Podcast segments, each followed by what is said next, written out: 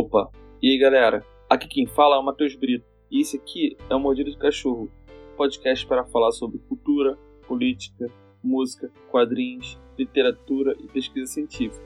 O objetivo desse podcast é ser um espaço plural para conversa e debate. E neste episódio eu conversei com meu amigo Guilherme Costa, músico e professor, sobre os malefícios do cristianismo na sociedade ocidental. Desfrutem! Opa! E aí, Guilherme? Maneiro estar aqui contigo, Olá. cara. É, cara, maneiríssimo. A gente tava com essa ideia, a gente tava, sei lá, faz um mês, a gente tava lá em São, tá- eu, eu estava em São Paulo, a gente teve um, um papo bem longo, até madrugada lá dentro, fechamos bares e. Bares.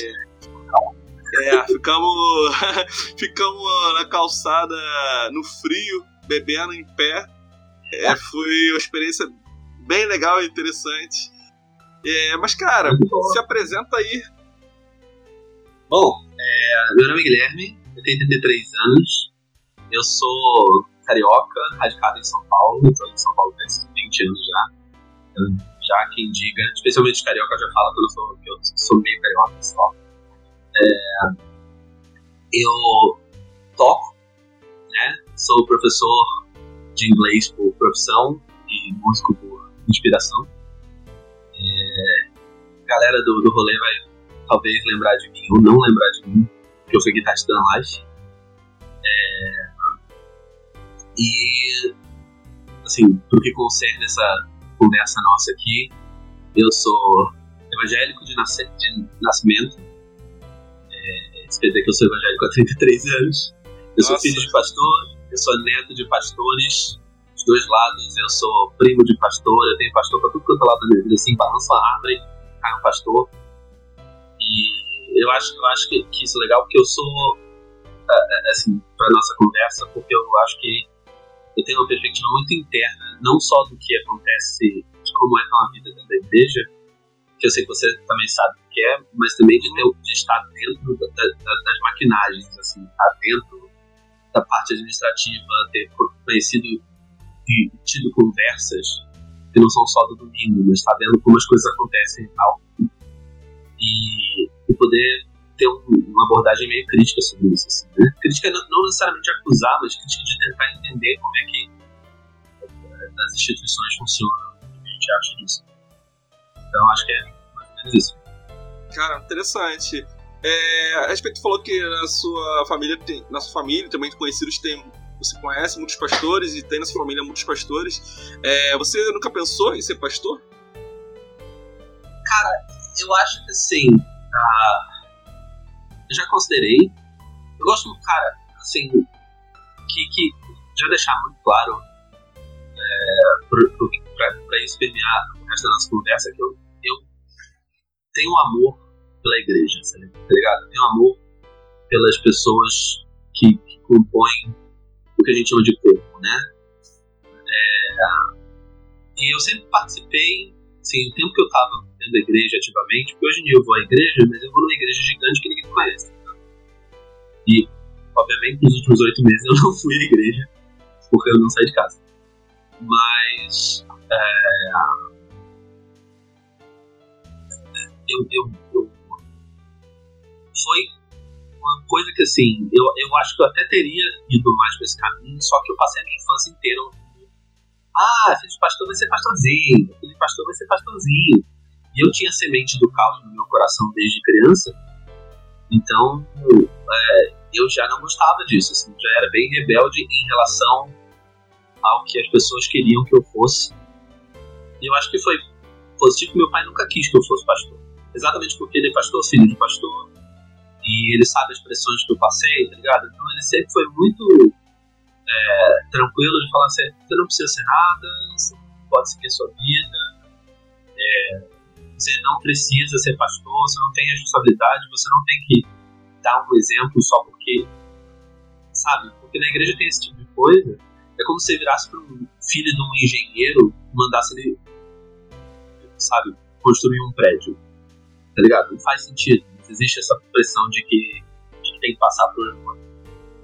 Então, ah, teve esse esse período na minha vida.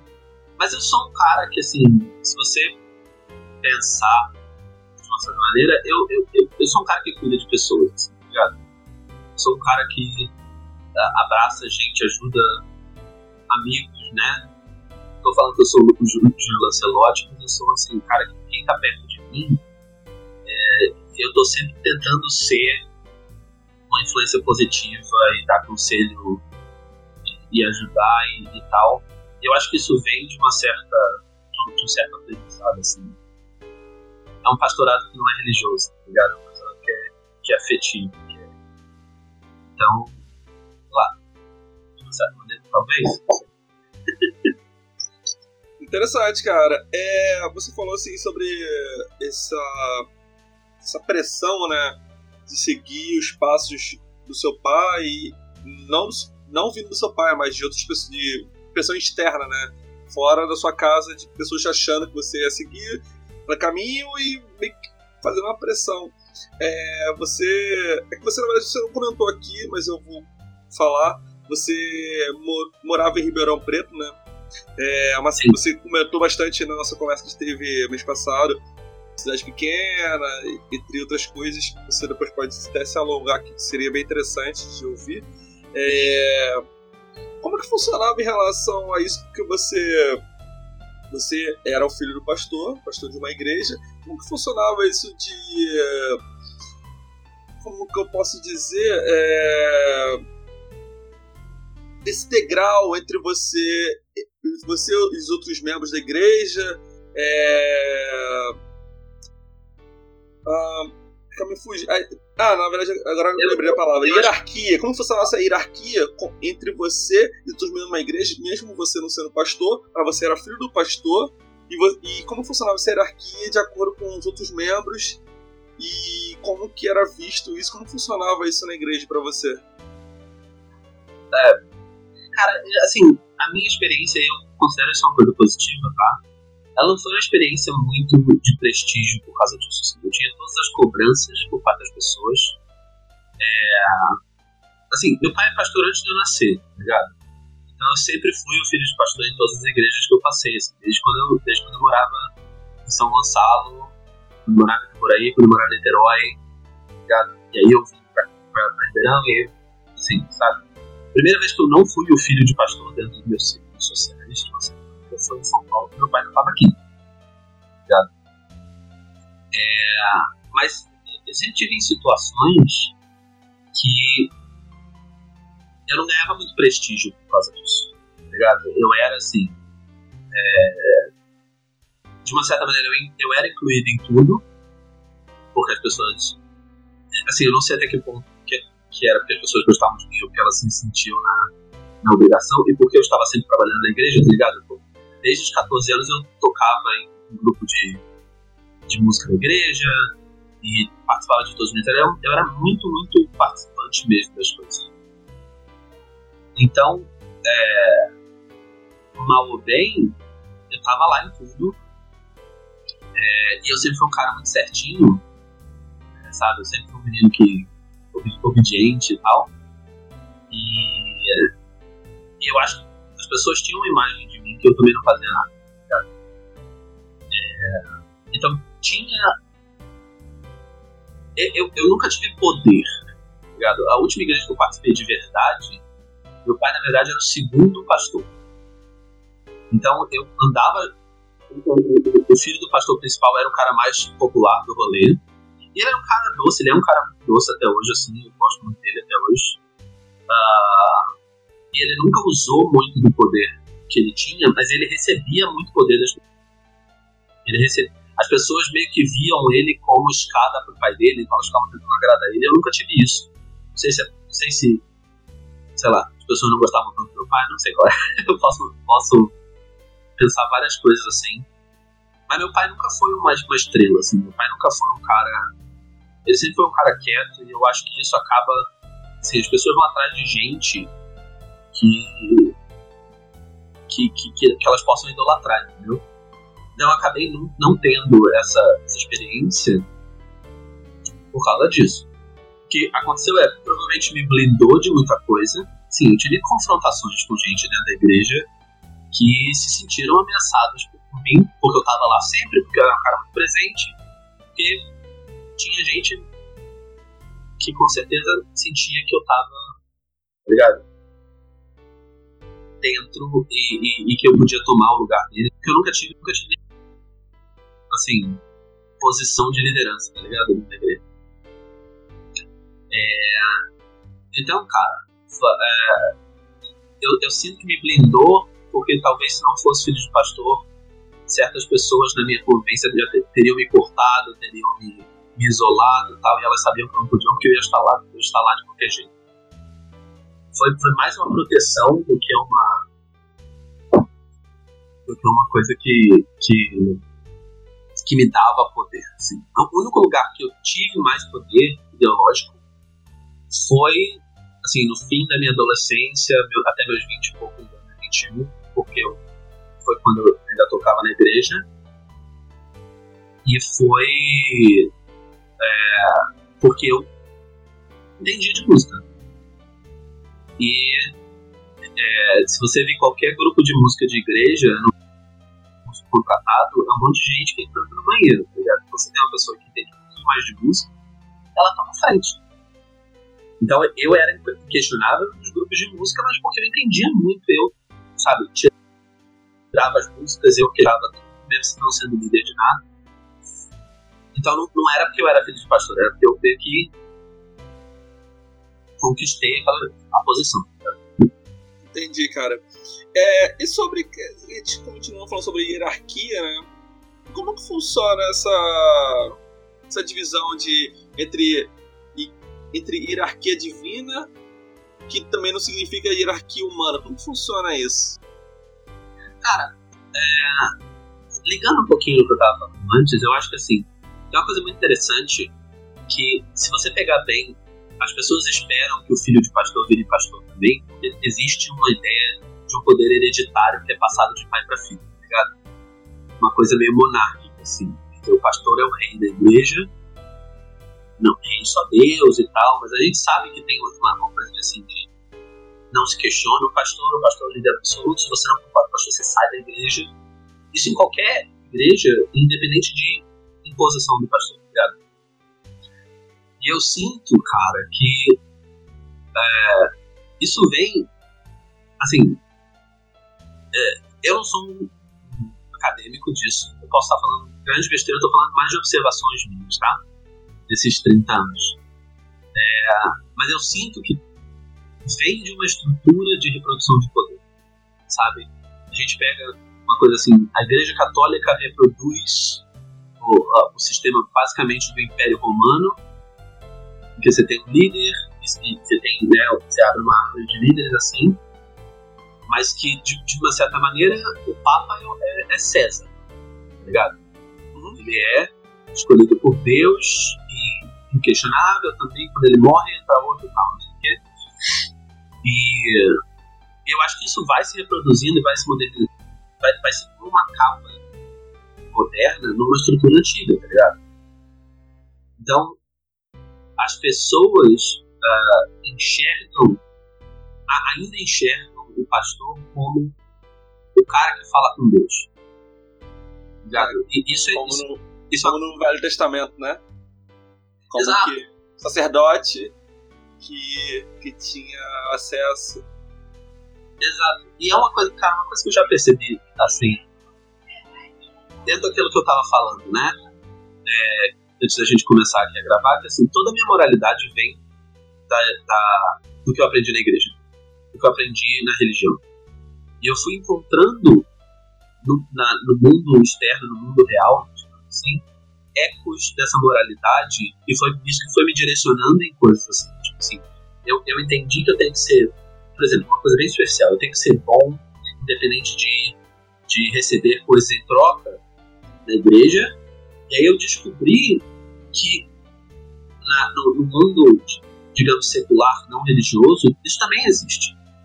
O princípio de ajudar o outro, não porque você vai receber alguma coisa de volta, mas porque o outro precisa focar na necessidade, não na não no,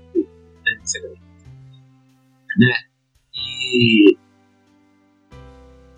e é um é um, é um. Você vai percebendo que o que a gente fala não necessariamente passa para as pessoas. As pessoas estão mais ligadas a uma, a uma estrutura do que a uma. É, como é que eu vou dizer? Ao, ao, ao, poder da palavra mesmo. Eu não digo a palavra de Deus, eu digo palavra mesmo. O texto, o discurso. Né? Então, por mais que a gente diga, seja no texto da Bíblia, seja na, na conversa, na pregação, a gente diga, não tem mais intermediário. Você é o seu contato com Deus. Você fala direto com Ele, você tem abertura, Deus pode falar direto com você. Você não precisa do intermediário. É, a estrutura de poder ainda se sobrepõe. E então as pessoas ainda veem o pastor como o detentor da, do poder, detentor da palavra de Deus. Então eu não questiono o pastor porque ele está com a palavra de Deus. E eu não tento o meu caminho direto para Deus, porque claramente o pastor que sabe o que Deus quer. E aí isso cria mais ciclos viciosos de tipo, cara, é, é tiro e queda. Assim. É, se eu te der um pouquinho de poder e você não souber administrar esse poder, você vai achar que você merece muito esse poder. É por isso que a gente tem tanto. qualquer líder, né?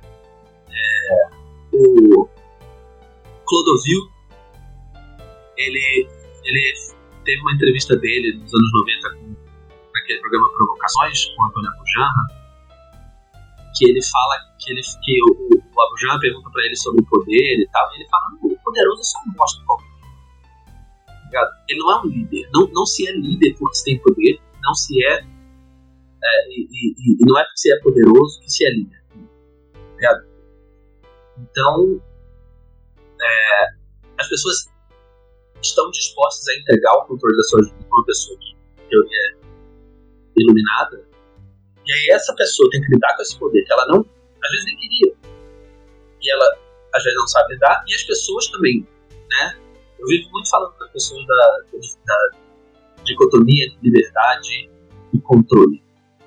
Liberdade é caos, né? Então, se eu sou livre para fazer alguma coisa, eu estou assumindo o caos que pode que aquela coisa pode me trazer.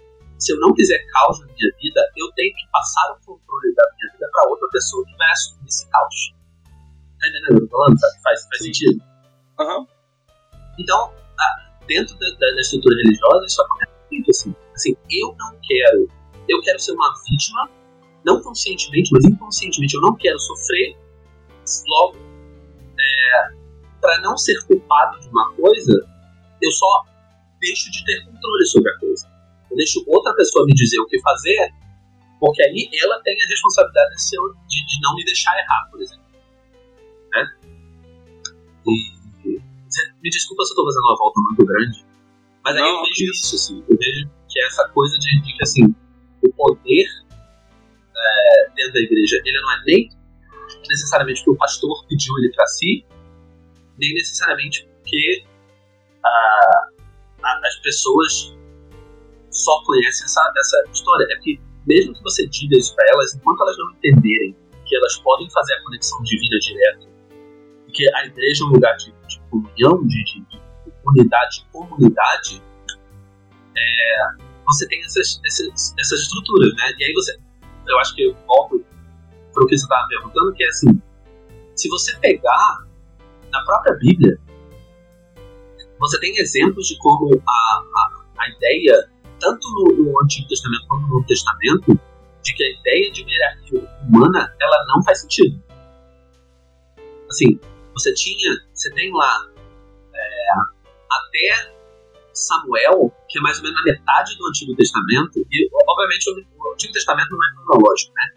Mas é um pedaço muito grande do, do, do texto. Israel não tinha rei. Israel tinha juízes, e esses juízes eram os caras que traziam a, a, a palavra de Deus. Porque dentro daquele contexto, sim, existia separação, só os homens santos falavam com Deus e tal. E quem pede um rei é o povo. Quem reclama, todo mundo mais tem rei, a gente não tem, é o povo. Porque o povo quer ser O povo, o povo quer ser conduzido. Então essa coisa você vê que ela é assim, milenar, tá ligado? E do mesmo jeito, você pega assim, no texto bíblico, em Atos, que fala do, assim, da morte, morreu Jesus é, até o famoso Pentecostes, é quando desce o Espírito Santo e todo mundo fala em línguas diferentes e tal. Tem, é um grande evento espiritual. A igreja, a primeira igreja, antes dela ser institucionalizada como igreja de Estado, que é a igreja católica, né? Ela não tem hierarquia também. Ela tem os caras que são discípulos de Jesus, mas eles. Mas a, a Bíblia fala é, que todo mundo dava de acordo com o que conseguia e todo mundo é, recebia de acordo com o que tinha necessidade. Que, é, eu, eu sei que muita gente tem muito desconforto de, de, de assumir isso, mas é uma coisa que Marx falou também né? Cada um de acordo com a sua capacidade, cada um de acordo com a sua necessidade. E eu não estou dizendo que a Bíblia é comunista, não, mas eu estou dizendo que, assim, princípios que você acha, tá ligado? Assim, é uma coisa da minha vida que eu tenho muita certeza que, assim, se tem uma coisa que é verdade, ela ultrapassa limites que a gente tem que impor. Ela se revela de novo e de novo e de novo, tá ligado?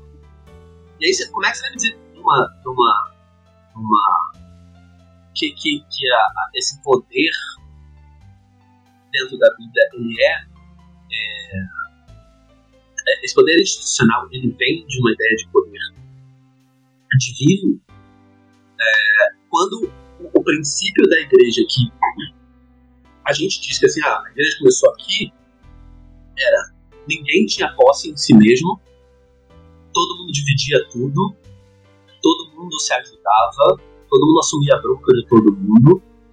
E, sabe, não tinha uma hierarquia do tipo assim, não, você precisa falar com o presbítero, ele fala com o pastor, o pastor fala com o bispo, ele fala com o apóstolo. Não tinha isso, tá ligado?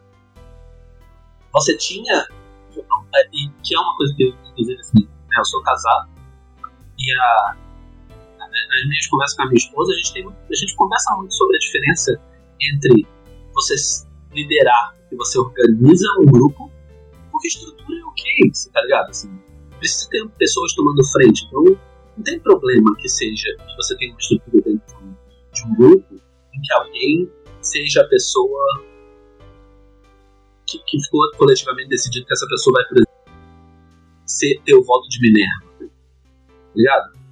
Mas isso não pressupõe que essa pessoa é mais poderosa que você, essa pessoa tá cumprindo um papel. E a gente tem uma coisa cultural que diz que se o cara está cumprindo um papel de liderança, logo o cara está cumprindo um papel de poder. E eu não vejo essas coisas como similares, entendeu? Então, é,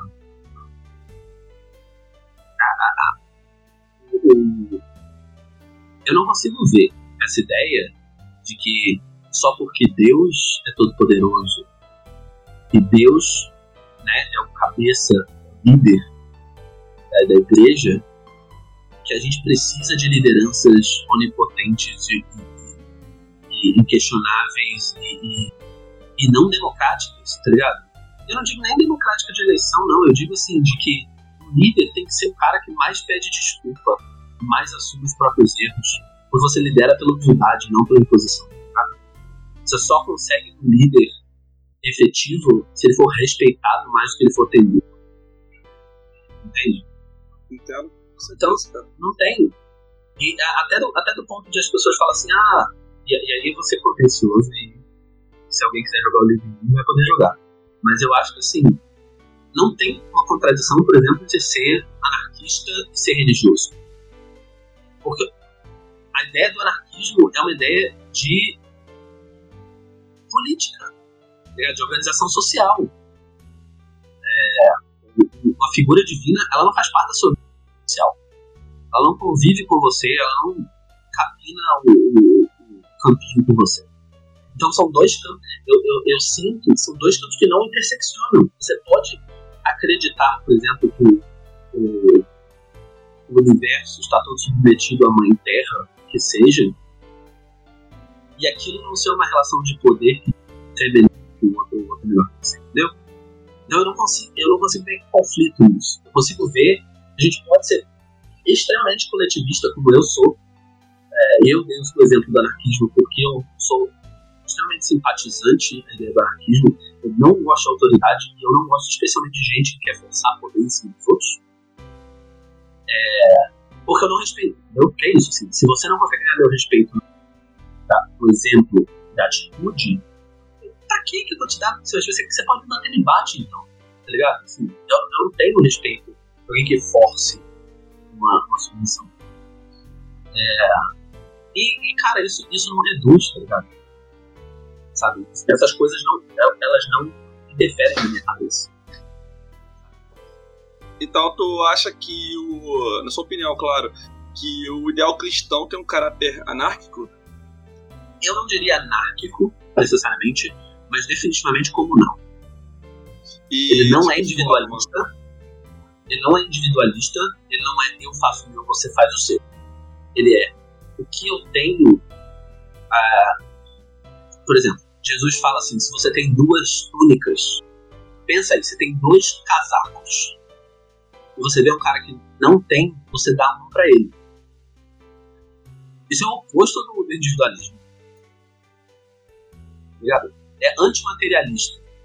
É o, quando, quando, quando naquela um monte de, de passagens que fala, por exemplo, contra rico, não está falando rico porque é, porque ter dinheiro é ruim. Está falando do rico porque o rico é apaixonado pelo próprio, pelo próprio dinheiro. Porque o rico vai ver o, o outro passando necessidade e vai pensar mais no que aquilo sub, sub, subtrai dele do que do que o que o outro ganha com isso. O, o, rico vai olhar e vai pensar, ah, mas se eu não der, se eu, se eu tirar a oportunidade dele vencer aquelas... Que, sabe? É, é, então, o rico é mais apaixonado pelo que tem do que pelo outro que não tem. E, eu, e em geral, a vida está recheada.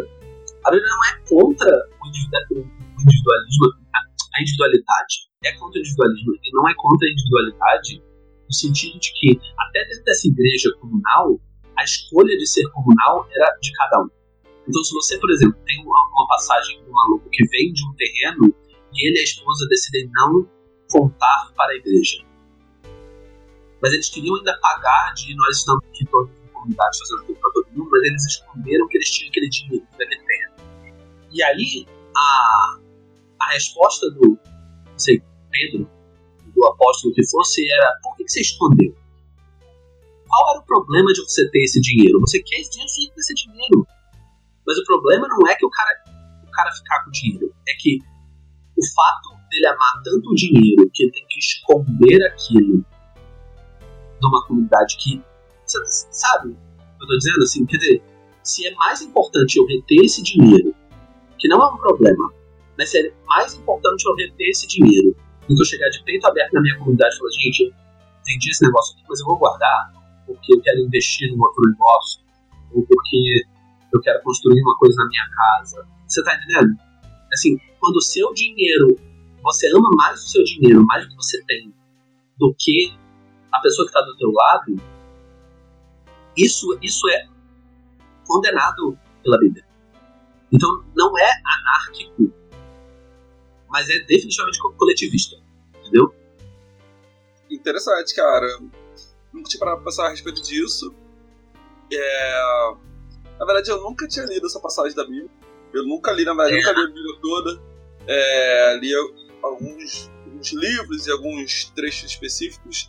É, e esse nunca tinha lido e achei pô, bem interessante, cara.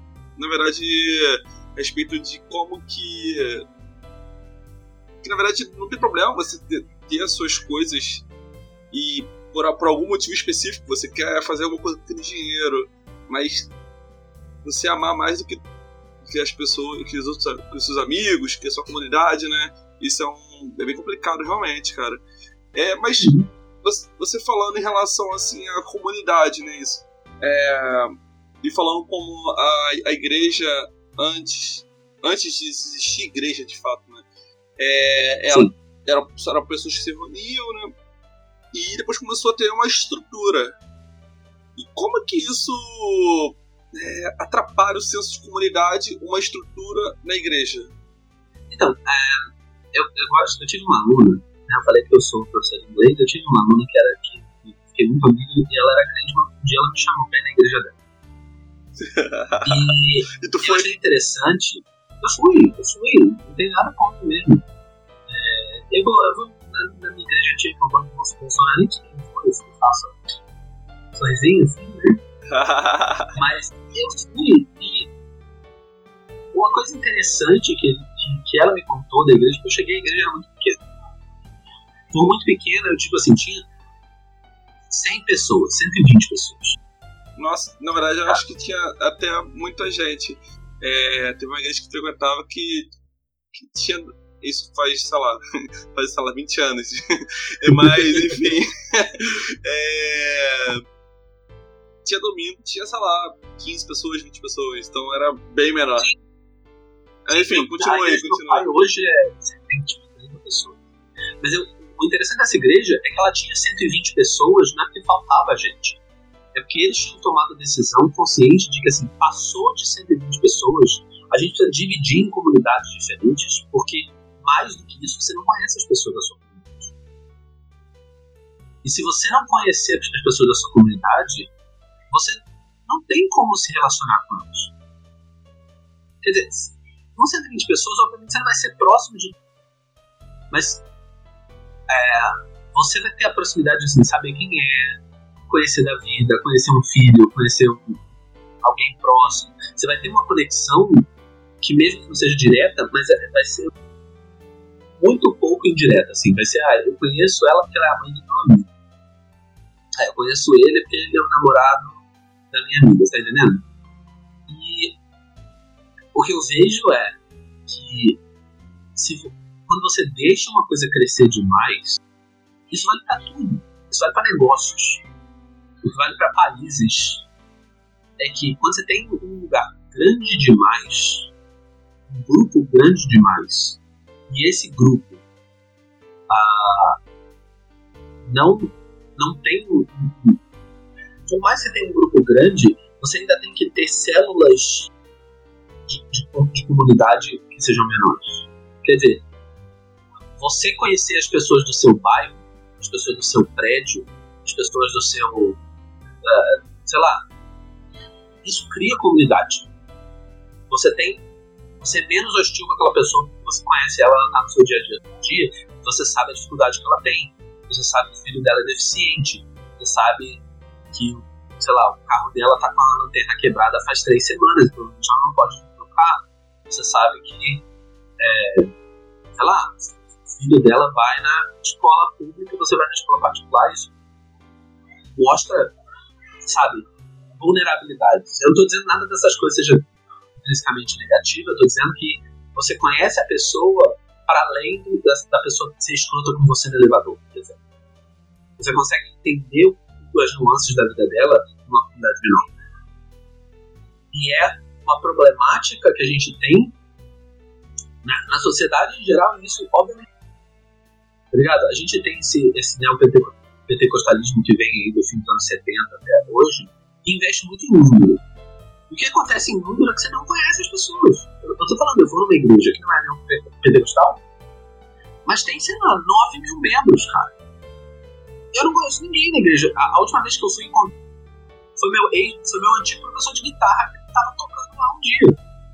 Tá ligado? É, mas eu não tenho contato com aquelas pessoas. E pra mim é ótimo porque eu sou muito social, mas assim. As pessoas precisam de, de comunidade. Tá ligado? E as pessoas tendo comunidade, elas se humanizam mais.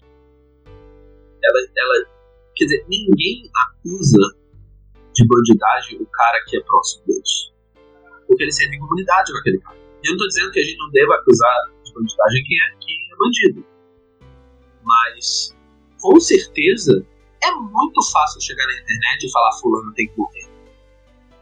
Porque eu não, eu não reconheço comunidade com ele. Eu não tenho conexão com eles. Faz sentido o que eu tô falando? Sim, sim. Então, dentro da igreja, é isso assim, você cresce de um número tão grande. E você não faz conexões de maneira que você tenha comunidades menores que, se, que sejam fortes. E aí essas comunidades, é, é, o, é, o, é o sistema é de guildas, que assim, grupo menor se associa com outros grupos menores e esses grupos menores vão construindo outras conexões.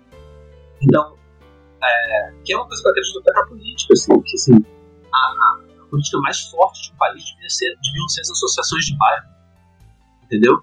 Se eu tenho uma, se eu tenho uma conexão forte com o meu bairro, com, com, com o grupo, e aí eu posso conversar com o grupo do outro bairro, e esse grupo, se, sabe? E a gente só tem isso como divisão geográfica. Que eu acho louco, porque isso para mim era a solução de uma, uma sociedade mais humanizada. É assim, eu conheci as pessoas no meu bairro, eu conheci o cara na rua, eu conheci o, o aluno que trabalha aqui no supermercado aqui na frente, e a gente ser cordial muito mais do que só educado. Tá então eu acho que isso estoura quando você tem uma, uma ultra centralização do negócio, que a gente tá, né? Como é que nasce a Igreja Católica? Com César. É né, Constantino, sei lá, o primeiro Papa. Né? Dentro de uma igreja organizada, né? Porque dizem que o primeiro Papa foi Paulo. Mas Paulo não viveu numa igreja organizada, entendeu? E aí, qual é a distância de você, Zé das Couve, no interior de Mogi Guaçu, com o Papa Francisco no Vaticano. Ligado? E o pior ainda, qual que é a sua distância com o padre da sua igreja, o pastor da sua igreja? É por isso que, por exemplo, eu vejo, assim, eu tive contato é, limitado, mas eu tenho amigos é, bem próximos que são bandistas e noblecistas. E nessas, nesse, nessas religiões, nessa, né, assim, né, desses grupos, porque eles sei mais ou menos, eu não sei se eu posso dizer são religiões, são religiões, é, eles têm uma, uma questão de comunidade muito forte. As pessoas congregam e é uma coisa coletiva, é uma coisa de participação. Não é eu vou para o culto e sento na, no banco e olho para frente junto com um monte de gente olhando para frente. Tá ligado? E isso funciona. As pessoas se ajudam, as pessoas se entendem, as pessoas fazem amizade, as pessoas têm uma conexão. E essa conexão não é a conexão de uma palestra singular, não. De um movimento coletivo, tá ligado? Então, é, do mesmo jeito que eu falei de liberdade, caos e controle, eu acho que quanto mais hierarquia você põe numa coisa, hierarquia dura, sabe? Hierarquia de poder, de que eu, em vez de eu olhar para para uma pessoa que está no meu, no meu horizonte, eu tenho que ficar olhando para cima, numa pirâmide, quanto mais eu preciso dessa hierarquia dura, mais desumanizada essa hierarquia é. Menos eu me sinto parte de alguma coisa. E se eu começar a nem uma menininha aqui, é porque é, e, e eu me sinto menos parte. Eu me sinto só uma, uma engrenagem de uma máquina eu não me sinto participante daquilo. Eu, eu sou desumanizado e, e, e toda a, a, comunidade se desumaniza. Sabe? Então, é, é, é meio isso, assim. É, eu, eu, continuar centralizando. E eu, como evangélico, eu tenho que entender que, assim, a minha igreja vem de Martinho Lutero, que era um padre.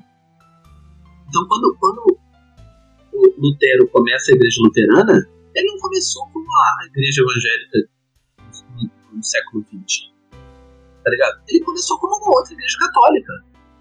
Com, com estruturas parecidas com a igreja católica discordava. Então essa hierarquia se mantém. Sabe? Essa, essa, essa estrutura, ela se mantém.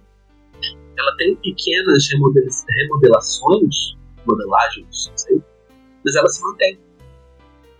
E aí você continua, é, é como se você clonasse uma pessoa com câncer e o clone também tivesse câncer. Quer dizer, você não resolveu o problema, você não salvou aquela pessoa com outra dela. Se ela não deu, sabe? Tá vendo? Então, é, eu, ve, eu, vejo meio, meio, como isso, assim, como, ah, quanto mais estruturado fica, e, de novo, uma estrutura vertical, né? não, não várias estruturas horizontais, mas um grande pedestal, mais você desumaniza a comunidade. E aí fica muito difícil, por exemplo, e é, você pode ver isso, por exemplo, na, na esquerda brasileira, é que você não tem unidade. Você não tem grupos se comunicando, comunicando com grupos criam ligações. Você tem coisas soltas. Muitas pessoas se veem parte de uma grande ideologia, mas ela não se vê parte de um grupo com pessoas. Tá entendendo? Uhum.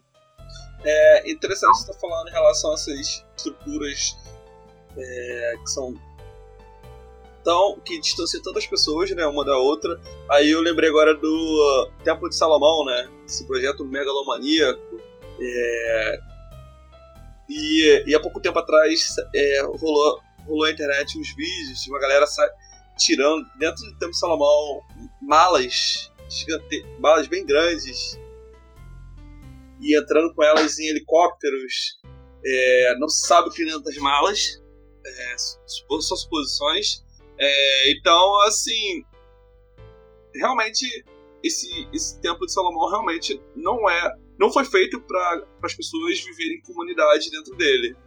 Foi feito para ser um local de espetáculo. É, então, e isso fala muito do que você falou agora há pouco. E tem uma coisa, é, trazendo dentro desse ponto, que é o seguinte: as igrejas góticas, por exemplo, aquelas igrejas históricas, né, as grandes catedrais, o projeto arquitetônico delas é feito para as pessoas se sentirem pequenas. É feito para as pessoas entrarem e elas se sentirem insignificantes, elas se sentirem é, até sozinhas, se você pensar, porque assim, você entrar numa, numa dessas igrejas antigas, elas são escuras, cara. Elas são escuras, elas são aterrorizantes de uma certa maneira. Tá é, eu visitei Notre Dame há uns, há uns anos atrás. Cara, é um lugar gigantesco. Você se sente assim. E, e tá com outras pessoas, mas você tá sozinho naquele negócio. E a, a, gente pode dizer que assim, tem momentos que talvez, né, se você precisa ter um momento de reflexão, de contato com o divino que é, que é seu, isso ajuda né? Porque aí você tá, você não tem muito contato com as pessoas em volta, por mais que as pessoas estejam perto, você consegue que se focar naquilo. Mas do ponto de vista de uma comunidade, cara, qual, qual é a mentira aqui? Sabe, do ponto de vista de, de juntar as pessoas, das pessoas participarem juntos, ter contato, ter. E, e, e aí, cara, obviamente cada cultura vai ser diferente, né? No Brasil, o contato é muito forte.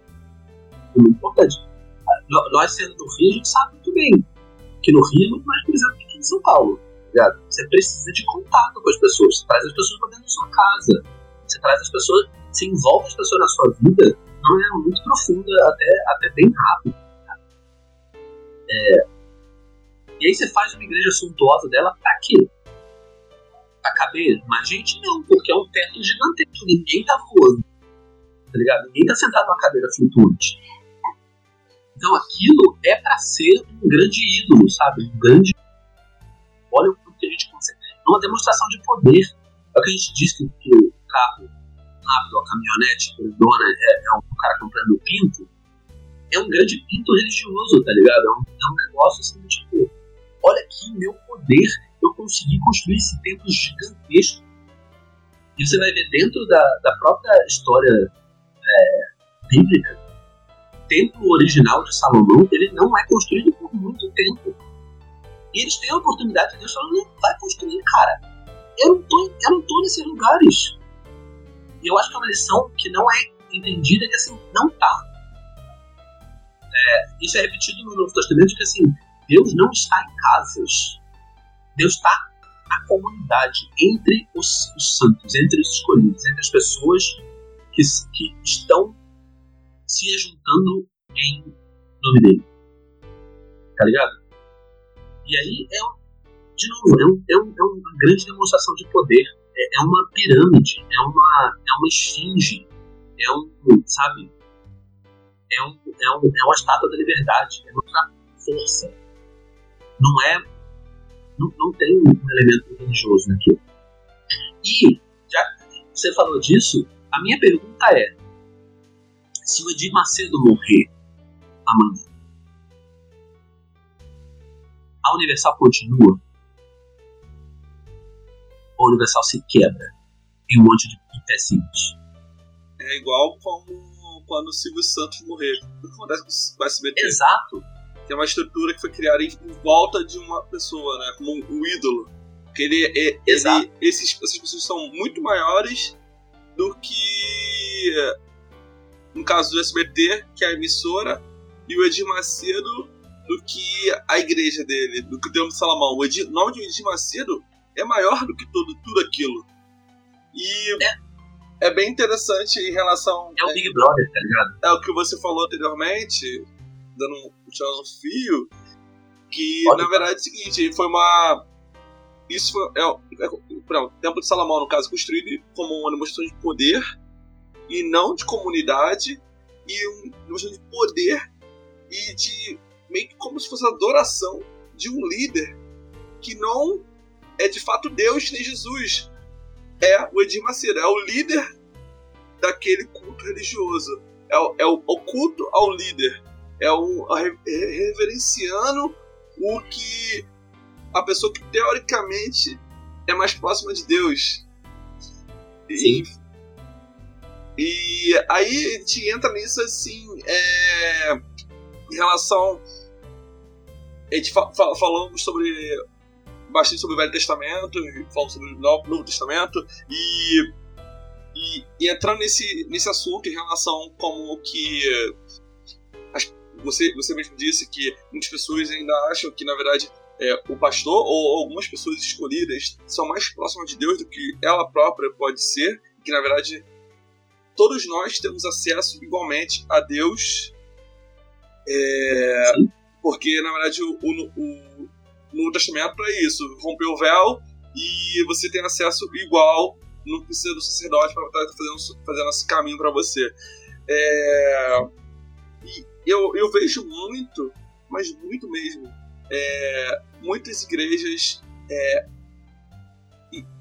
de acordo é, com, com isso, com romper do véu, muita coisa, ou quase tudo, posso estar falando merda, do Velho Testamento é, meio que desvalidou. Meio que se, é, é usado só como parábolas sobre coisas que aconteceram e que pode servir como base de alguma coisa interessante que aconteceu e que na verdade começou, começou a valer a partir do Novo Testamento. Então, só que eu vejo muita igreja é, seguindo coisas do Velho Testamento, é, mas por, por proveito próprio. E eu vejo isso no uso do dízimo, que é uma coisa do Velho Testamento.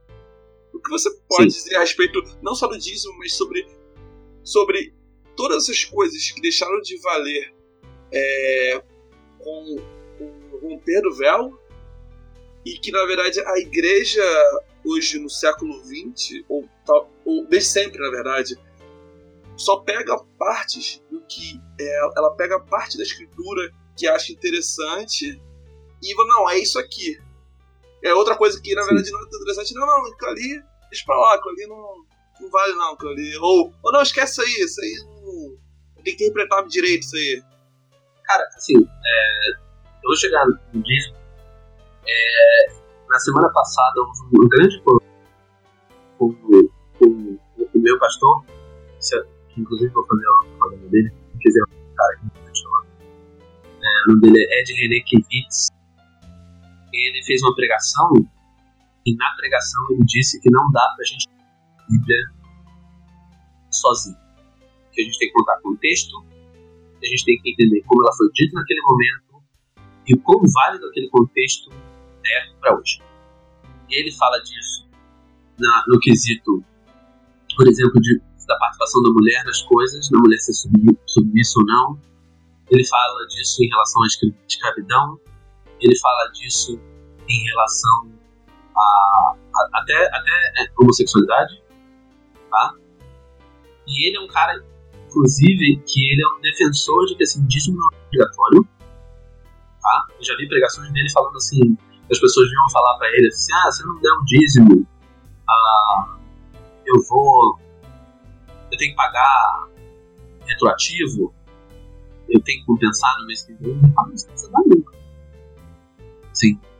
Ah, que eu acho assim, eu acho que eu falei pra você quando a gente estava debatendo ideia sobre isso, que é, se, se, se você permite fazer esse, esse desvio, que é. Não, claro, mas só pra deixar claro que essa conversa foi pessoalmente em São Sim. Paulo um tempo atrás. É porque. É, é, tá. é, pra só deixar claro em relação aqui ao podcast que a gente não falou disso em off hoje, nem e tal. Não, total. Não, mas é que. Uh, uma coisa que eu aprendi na igreja, e foi uma coisa que sempre ficou no meu coração, foi que. Uma fé genuína, ela independe de imposições. Ligado? isso vai para fé, mas vai para qualquer coisa que você acredita de verdade. Então, assim, se você acredita muito no projeto social, você tem meio que uma obrigação moral de manter ele. Se você acredita muito numa banda, se você gosta de falar assim, tal banda mudou a minha vida, tal banda salvou a minha vida, você tem meio que uma obrigação moral de apoiar eles de algum jeito. Tá ligado? E eu acho que nesse sentido, eu entendo a ideia de contribuição para uma, uma, igreja, um grupo, como maneira de manter. Assim, eu acredito no trabalho que é feito nesse, nesse grupo, por essa igreja, então eu vou me comprometer. Mas se isso é uma obrigação, você não está fazendo isso de coração. Por mais que o seu coração esteja nisso, se, se essa obrigação for imposta por qualquer um que não seja você mesmo, você não está fazendo isso de, de coração, tá ligado? Se eu for seu amigo só porque você tá me forçando a ser seu amigo, a gente não é amigo. Eu sou teu refém. tá ligado? E a gente é amigo há, há o quê? Mais de 10 anos porque ninguém tá forçando a gente a ser amigo, assim. Porque, tá ligado? Então, queria só deixar aqui registrado o tamanho dessa amizade. É... Faz tempo aí. E, então, tem essas duas coisas, assim, que é. Volta naquela coisa que eu tava contando da, da situação do cara que vende o terreno guarda assim, tá é, é que, tipo assim, se você. Primeira coisa, se você sente que não é obrigação de fazer alguma coisa que você não faz, é, você precisa avaliar isso com você mesmo. Se você acha que você deve dar dízimo que você não tá dando, por que você não tá dando? Assim, você, tá, você não tá traindo o outro, você tá traindo você? Agora, desse mesmo ponto, é, é isso, assim. Ah, no, na questão do quesito do Antigo Testamento, e até quando o Novo Testamento existe, tá? Você tem um, um grupo de pessoas que é que, que, está lá fazendo trabalho dedicado, dedicado àquilo e tal. Então existe uma, uma, uma ordem que a gente pode muito bem dizer que é uma coisa com esse está fazendo esse trabalho que você não tem que fazer. Eles vão fazer isso tudo para você. De uma certa maneira, eles, os liberais querem matar é que nem serviço público, tá ligado?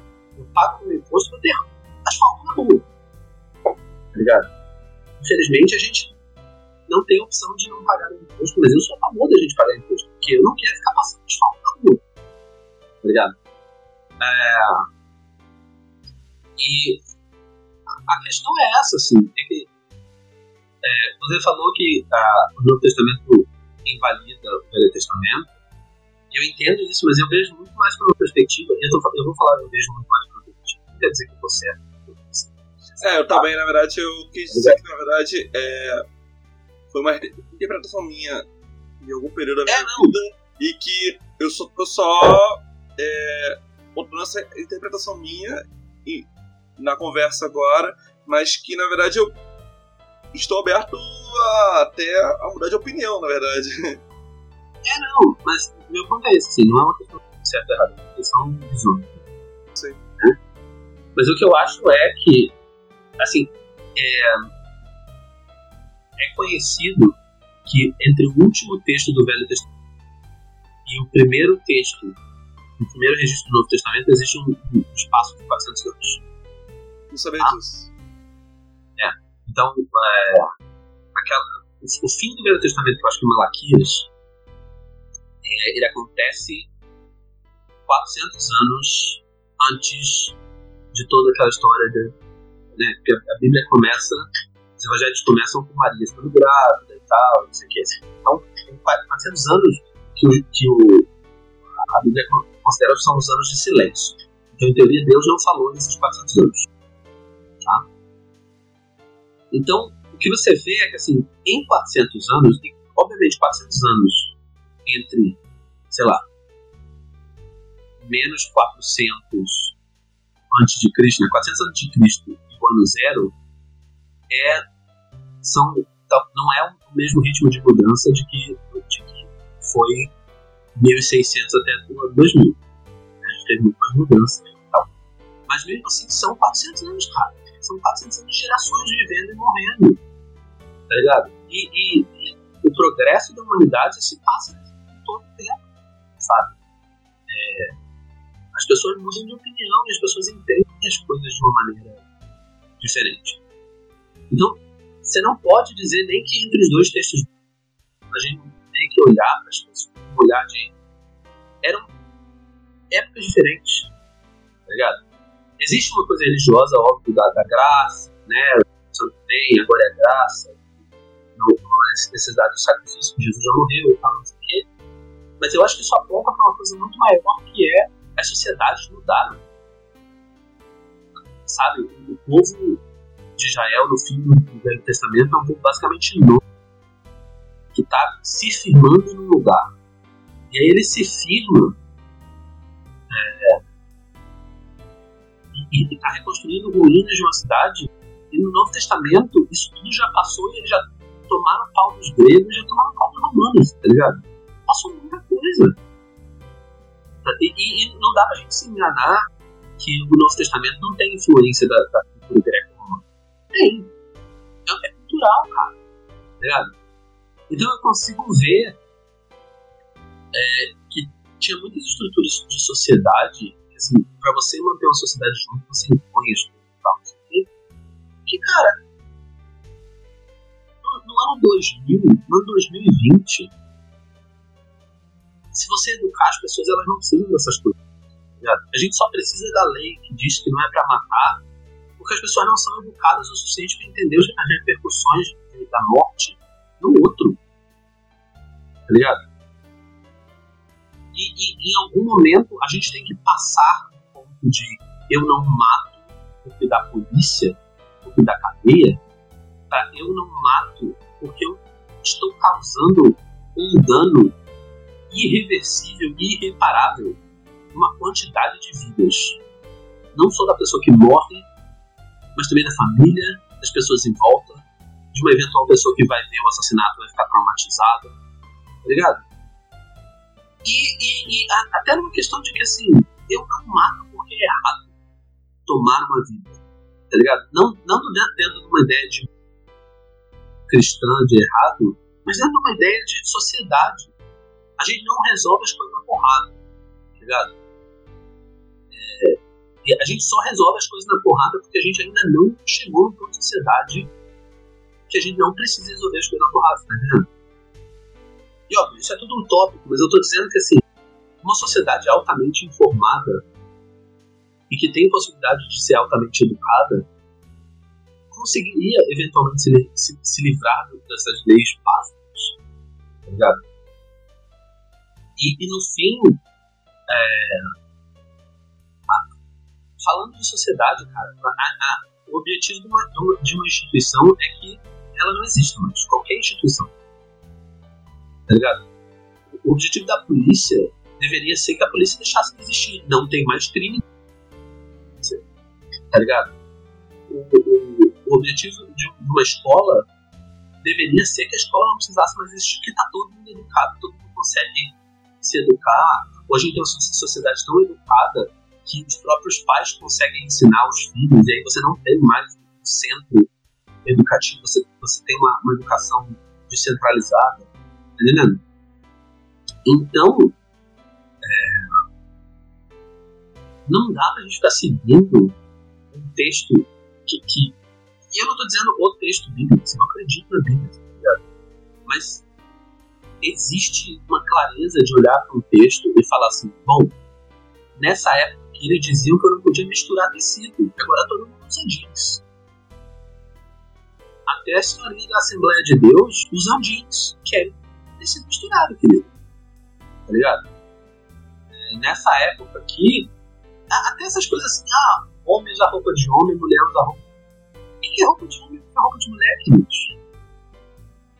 Assim, na época, ninguém usava nem calça, filho. Roupa de homem roupa de mulher, até onde eu sei, era maquiagem. Então. E ainda assim era dentro de um contexto que homem e mulher não eram igual, iguais. Eu não sei se eu desviei muito a pergunta, mas assim, é nesse sentido de que existe uma, uma coisa, eu acho que os setores mais conservadores de qualquer coisa, de qualquer participação ideológica, tem muita resistência em aceitar isso. Porque existe de que a sociedade vai andar para frente e a gente, inevitavelmente, daqui a 200 anos, todo mundo vai olhar para o que a gente agora em 2020 e achar 60% das coisas que a gente acha uma grande besteira. Se ainda tiver, né, daqui a 200 anos, assim, uma grande besteira. Nossa, como é que vocês. Sei lá. Tá ligado? Como é que você que varrer a sua casa todo dia? Se agora tem se agora a casa se varre sozinha, qualquer coisa, tá ligado? Orelhão de ficha, né? Se você falar pra uma criança hoje que tinha que levar, sei lá, 12 fichas no orelhão pra você conseguir falar mesmo com as pessoas. Sabe? É um negócio meio tipo. Eu acho que faz sentido assim. É que a, a gente tem que aceitar que como eu disse antes, assim, o que, o que é verdade se mantém apesar da mudança da sociedade. Tá então a gente ainda considera que é um valor moral é, você, quando você é bom com alguém sem esperar nenhum retorno. Isso foi passando, cara. E hoje em dia eu acho que a grande crise da religião, especialmente da religião branca europeia, é, que por sinal não é o judaísmo, o judaísmo não é branco europeu, né? o judaísmo vem do Oriente Médio. Foi tomado isso, assim, mas assim, a grande crise é que o religioso hoje em dia não tem mais domínio ético e moral das coisas. Meu pai disse quando ele era criança, quando ele era, sei lá, adolescente jovem, se você chegasse no seu empréstimo e dissesse que você era crente, tinha banco que não, te dá, não, avaliação de crédito. Porque você porque você ser crente pressupunha uma firmeza moral. Hoje em dia a igreja não tem isso, porque as pessoas fora da religião têm um sentido, uma, uma força moral e ética muito grande. A gente tem, quer dizer, a, a, uma pregação mais progressista, mais de esquerda e tal, ela foca muito em respeitar permitir, né, dar. É, cada um tem a sua vida cada um tem o direito de si e que todo mundo cuida de todo mundo e tal, não sei o quê. Isso toma da igreja essa, essa, essa força moral. E aí vem a minha pergunta de assim, se a igreja não tiver mais. Mas se se a igreja não tiver mais a carta moral, o que, que sobra? E se não sobrar nada, tem, tem um grande problema nisso. Tá ligado? Se, a minha fé só for é, recibo de moralidade, a minha fé é um, é um, é um sabe? É um, é um esgoto, cara. É um, é um nada. Porque é, é, é, um, é uma estaca areia. Tá ligado? E aí fica o negócio de. que foi uma coisa que a gente também conversou naquele bar. Assim, se eu não tenho. Se a minha fé, né? Se, se o, o Deus, a divindade que eu prego, que eu falo, que eu. Ele não consegue uh, ser. Eu acho que isso é o divino da coisa. Você é atraído por uma divindade não que ele é bom ou ruim, mas porque ele é. Porque é uma divindade, tá ligado? e é isso, assim, no fim é, é, o que eu acredito em Deus não é que, ah, é bom, é não sei o que, é que eu acredito. Eu acredito, aquilo está lá e aquilo é divino para supra, é, aquilo é, é super humano, aquilo é além do humano. Eu acredito numa relação, eu acredito que é. Isso não tem a ver com moralidade, não tem a ver com ser bom ou ser ruim. Porque ser bom e ser ruim é só um jeito que eu consigo pintar a, a minha crença e você ter falado assim, bom, né? Mas é roubar é ruim, né? Então talvez essa. Você tá entendendo o que eu tô falando? Sim. Então, no fim, é, eu, eu acho ótimo que agora a igreja não. A, a igreja esteja nessa crise de não, não ter mais a moralidade no mundo. Porque agora, cara, a gente descobre quem é, de quem é essa fé falsa. E quando eu digo fé falsa, é isso. Assim, não é uma fé que professa o amor, mas prega o ódio. Mas prega divisão.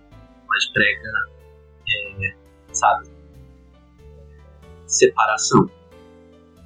É, é, é, é uma fé que se, se destaca dos próprios, dos próprios princípios morais, enquanto ainda diz que tem isso. Tá é, eu, eu sei que eu desviei um pouco da pergunta, mas é, uns anos atrás eu ouvi um podcast de um comediante que é ex-evangélico. E ele entrevistou um, um professor americano, um cara que chama Reza Aslan. Não sei se vocês já ouviram falar dele. Não. Mas ele é muçulmano. Ele, é, ele, ele, é, ele era muçulmano, se eu não me engano. Ele se converteu ao, ao cristianismo. E aí ele já adulto voltou a ser muçulmano. E ele é um estudante de religião. E ele fala, por exemplo, que o fenômeno cristão evangélico nos, nos Estados Unidos ele é um fenômeno então é um fenômeno que eu assumo a minha identidade cultural e a minha identidade cultural envolve ser cristão. Então eu não preciso ser cristão. É que nem o, o, aqui no Brasil que a gente tem o católico não praticante. Tá ligado? O católico, católico não praticante é a coisa mais cultural que você pode ver. Porque assim, eu sou daquele grupo, mas eu nunca estou naquele grupo. Eu sou daquele grupo é, é, tipo, sei lá, eu sou palmeirense, mas eu não torço pro Palmeiras. Tá ligado? É tipo. Então você não é. Você é um simpatizante. Só que dentro da visão, e é uma visão que a gente que a gente tem no Brasil agora, é, é. Quer dizer, agora não, né? Só o fato de que nos anos 70, se a pessoa se declarava sem religião, ela era considerada um como católico, isso já, já, já mostra que é assim. Você para esse religioso cultural, você não precisa praticar religião. Você não precisa ir na igreja, você não precisa seguir nenhum dos princípios da, da religião. Você não precisa entender o que a religião diz. Você não precisa se conectar com aquilo de maneira. É, você não precisa ter uma experiência religiosa, você não precisa ter uma, uma experiência moral. Mas aquilo faz parte da sua coisa. Então, se você é um. No caso que ele está falando, se você é um americano de verdade, um true American, então você é branco, e você é cristão, e você é conservador, e você é, entre muitas aspas, pela família, e você é pela liberdade, mas é uma liberdade que só você tem, que, que mesmo dentro do seu país você não quer que todo mundo tenha, mas é o país da liberdade. Então é uma coisa, sabe? E, e eu acho que essa crise dentro da igreja, o que ela faz é, ela separa ela separa as pessoas que são culturalmente religiosas, que não, que não são nada, tá ligado? Que é tipo assim, é, é a página, é quando você marca um texto com uma, uma caneta, marca texto e mancha na página de baixo. Ela, ela é um fantasma de uma crença. Separa com as pessoas que realmente acreditam na coisa e acreditar na coisa independe de quanto aquela coisa te prova pra fora. Tá ligado? É, então, é um, é um. De uma certa maneira, a, a religião ela te propõe uma, uma ética, uma moralidade que é para você. E se a sua ética e moralidade é para os outros, é porque você não tem ela. O não faz parte de você.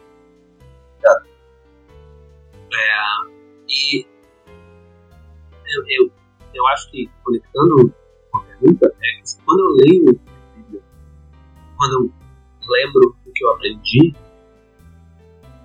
eu acho a ética e a moral da Bíblia porque elas são verdades absolutas. Sabe? Obviamente que assim, a verdade absoluta, tal, vai chegar um e falar que eu não preciso ser bom com todo mundo. É, a gente não precisa viver em sociedade, isso tudo são estruturas criadas.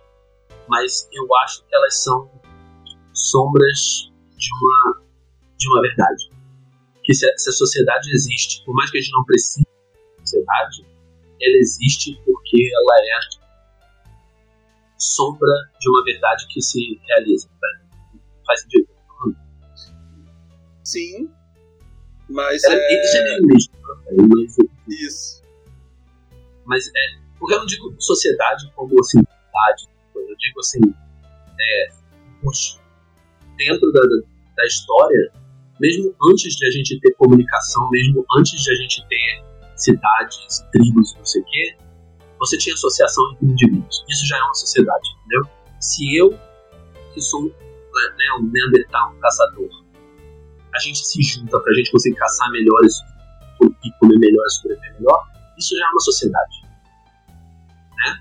Então, eu, eu vejo que dentro dessas coisas assim, tipo assim, entender que, por exemplo, é, é, essas coisas parecem muito óbvias, assim, que você consegue resolver a violência se você não for violento, ou se você souber usar a violência de uma maneira muito estratégica, mas você trabalhar e recuperar as pessoas. Isso, isso parece muito contraproducente numa lógica simples. Né? Na lógica simples, você pega todo mundo que é podre você joga todo mundo. E, e a sociedade está limpa. Mas a verdade é que é, mesmo que você se livre de todo mundo que é considerado, outras pessoas vão se tornar ruins. Porque não é uma questão de, de bem e mal, é uma questão de construção. Eu acho que eu confundi bastante agora esse papo. Mas é, é, é, eu, eu, eu, para mim, essas são as coisas que são mais importantes que se transpõem a tempo a estruturas, a a situações e elas continuam sendo verdade. Mesmo se você mudar o contexto social que elas envolvem, se você mudar a situação econômica, a situação, né, qual é a sociedade, como a sociedade se organiza, você ainda tem essas conexões. Obrigado. Cara, muito interessante o que você disse é, sobre religião, sobre fé. Eu penso assim, é, minha opinião, claro, assim. E também pelo que eu já li pouco conhecimento que eu, que eu tenho agregado, assim, nesses últimos anos, assim, que o, o ser humano, ele, desde sempre, ele sempre quis é, dar uma, um caráter divino para tudo que ele não pode explicar. Então, talvez por isso é, surgiram tantas religiões, tantas divindades, tantas, tantos tipos de adorar e tantos tipos de, de crer, né? Porque, na verdade, qualquer, qualquer coisa que você não tinha explicação lógica, com certeza é uma coisa sobrenatural, uma coisa que você não tem como explicar. Aí começou a ter questão de. eram os deuses astronautas, algumas coisas que, na verdade, começaram não, não, não pode acreditar que um, que um, que um povo, há uma caralho de anos atrás, era, eles eram tão inteligentes é, ao ponto de construir coisas que hoje em dia seria, seriam bem difíceis. Então, assim, então vai ter que ser um astronauta dos, é, de outro planeta, ou vai ter que ser um, algo divino que um deus chegou ali e construiu. É, é bem interessante esse, essa construção de divindade, né? É, estamos falando aqui sobre o cristianismo, sobre o, o Deus de Israel, né? não sei como, seria esse de, de, falar sobre o, o, Deus específico que a gente está falando, porque tem outras pessoas que acreditam em outros é, deuses. Você pode falar que é o Deus cristão, o Deus judaico-cristão. Deus judaico, é, judaico-cristão, né?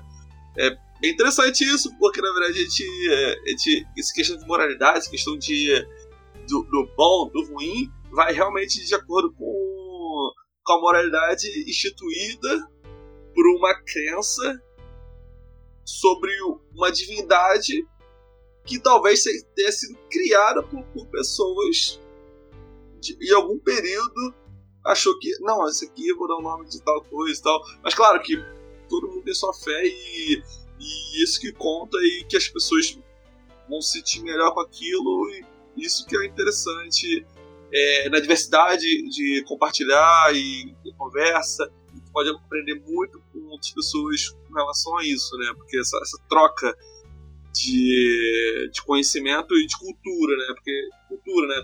A gente pode falar, trocar ideia com, com, com algum indígena e vão falar sobre outros tipos de divindades, outro tipo de cultura, outro tipo de, de conhecimento sobre como o mundo foi criado e como em que a moralidade do dia a moralidade em, comunidade etc então são outros, são outros, são outros parâmetros, né? São a régua é diferente, né? É bem interessante isso. É... Mas já tá... Sim, eu acho que só um, desculpa. Não, é... fala, fala. Eu acho que é, é, é, é importante deixar isso bem cravado, assim, de que é, eu tenho plena noção.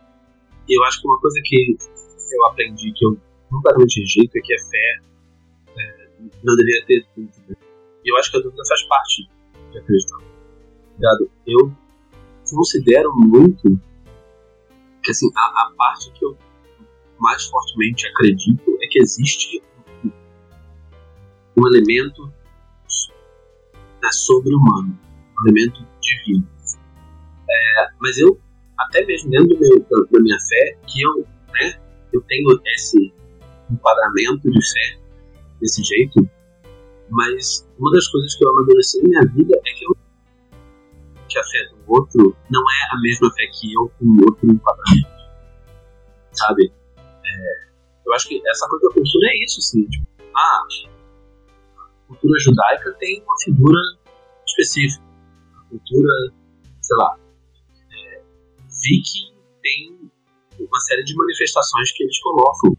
É, culturas africanas têm uma série de manifestações, manifestações que eles colocam que para mim podem ser facetas, assim, se eu acredito na mesma Deus só, elas podem ser todas facetas de uma mesma criatura, entendeu?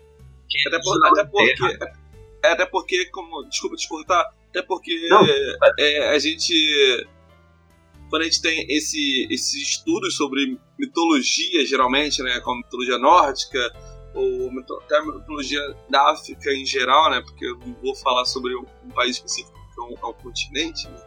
É, a gente está falando sobre mitologias e sobre um, algum período histórico que muitas vezes não é preciso e te, gente não sabe exatamente é, como é que funcio, como funcionou aquilo ali. Também, até porque é, muitas daquelas coisas não eram é, passado escrito, né? Passado escrito, eram passado oralmente para outras pessoas, então foram sendo mudadas de acordo com geração para geração, passando de geração para geração.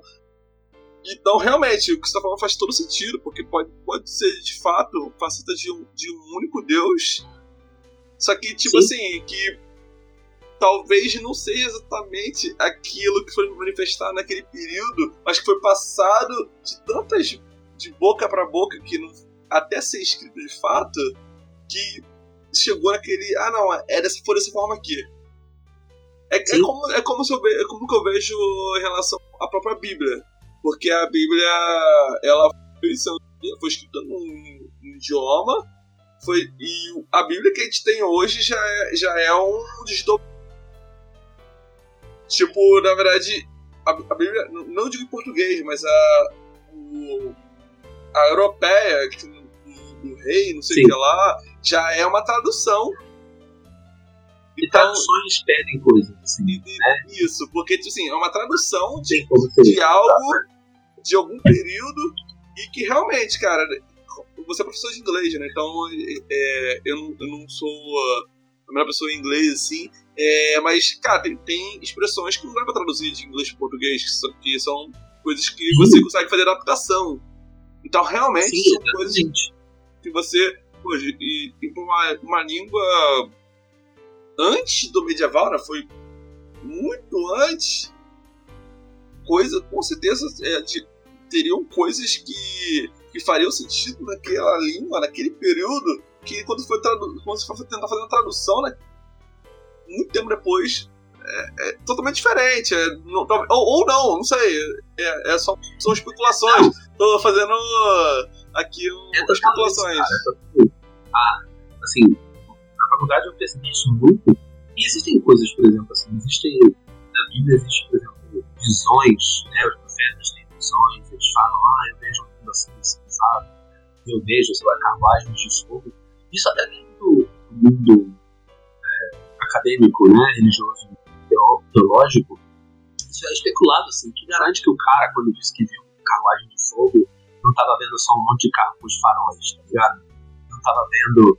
É, então, isso, isso partindo desse ponto. Assim. Então, é, são interpretações, assim, você não consegue traduzir um texto uh, de uma língua para outra porque o texto traz a cultura.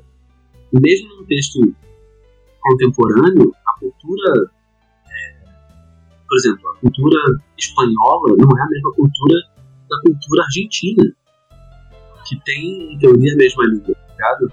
E não é a mesma cultura porque a cultura é um, é um rastro histórico, assim, um rastro de tempo mesmo, um rastro de...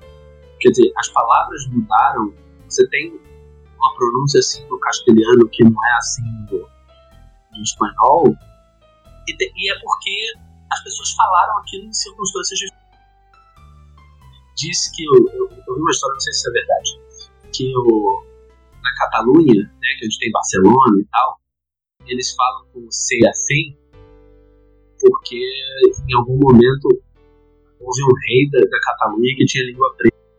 Então ele falava Barcelona. E aí isso só virou a língua porque imitava o rei para o rei não ficar sentindo. De repente isso vira a pronúncia correta da coisa. Tá não sei se história é real. Mas isso é possível tá ligado? Isso é, isso é uma coisa factível, isso é uma coisa que existe. A gente aqui em São Paulo fala de um jeito bastante diferente do Rio, e não é porque a gente não fala a mesma língua, é porque a nossa vivência está separada. Hoje que a internet é menos, você lembra quando eu mudei pra cá, as pessoas achavam que eu falava outra língua. E é porque as pessoas não, a, gente a gente traz a cultura, tá ligado? E, e, e é isso, vai traduzir um texto religioso é, é, é que nem tentar traduzir uma música, cara.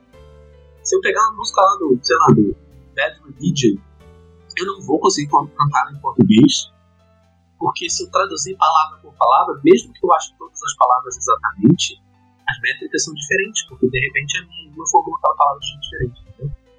Aquilo não soa bem. a, a, gente que é, da, que é do rock, a gente sabe disso. Um monte de gente fala, não, eu escrevo em inglês porque português é feio. É, porque a gente prestigia coisas diferentes. A música em inglês vai falar umas coisas que a gente falasse em português, você ser brega pra cacete. E a música em português vai falar umas coisas que falassem em português se fosse brega pra cacete. Então, é, é, sempre tem esse ruído, sabe? Entre as traduções. E, e, em todos os âmbitos, eu acho que sempre impera a ideia de que a gente tinha que ter respeito pelo que a gente está ouvindo antes da gente dar uma opinião. Tá ligado?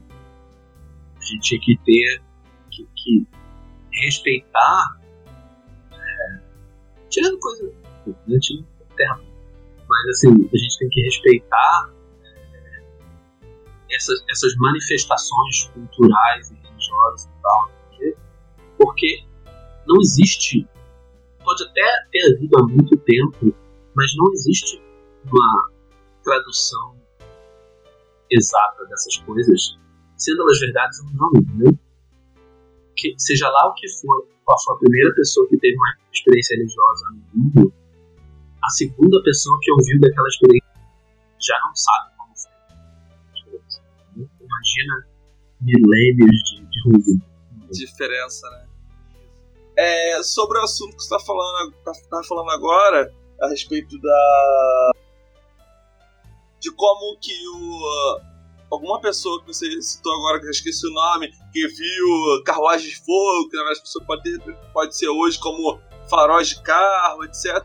E teve um, um vídeo deles é, que eu vi recentemente que eles falaram sobre a interpretação do, do tipo de anjos.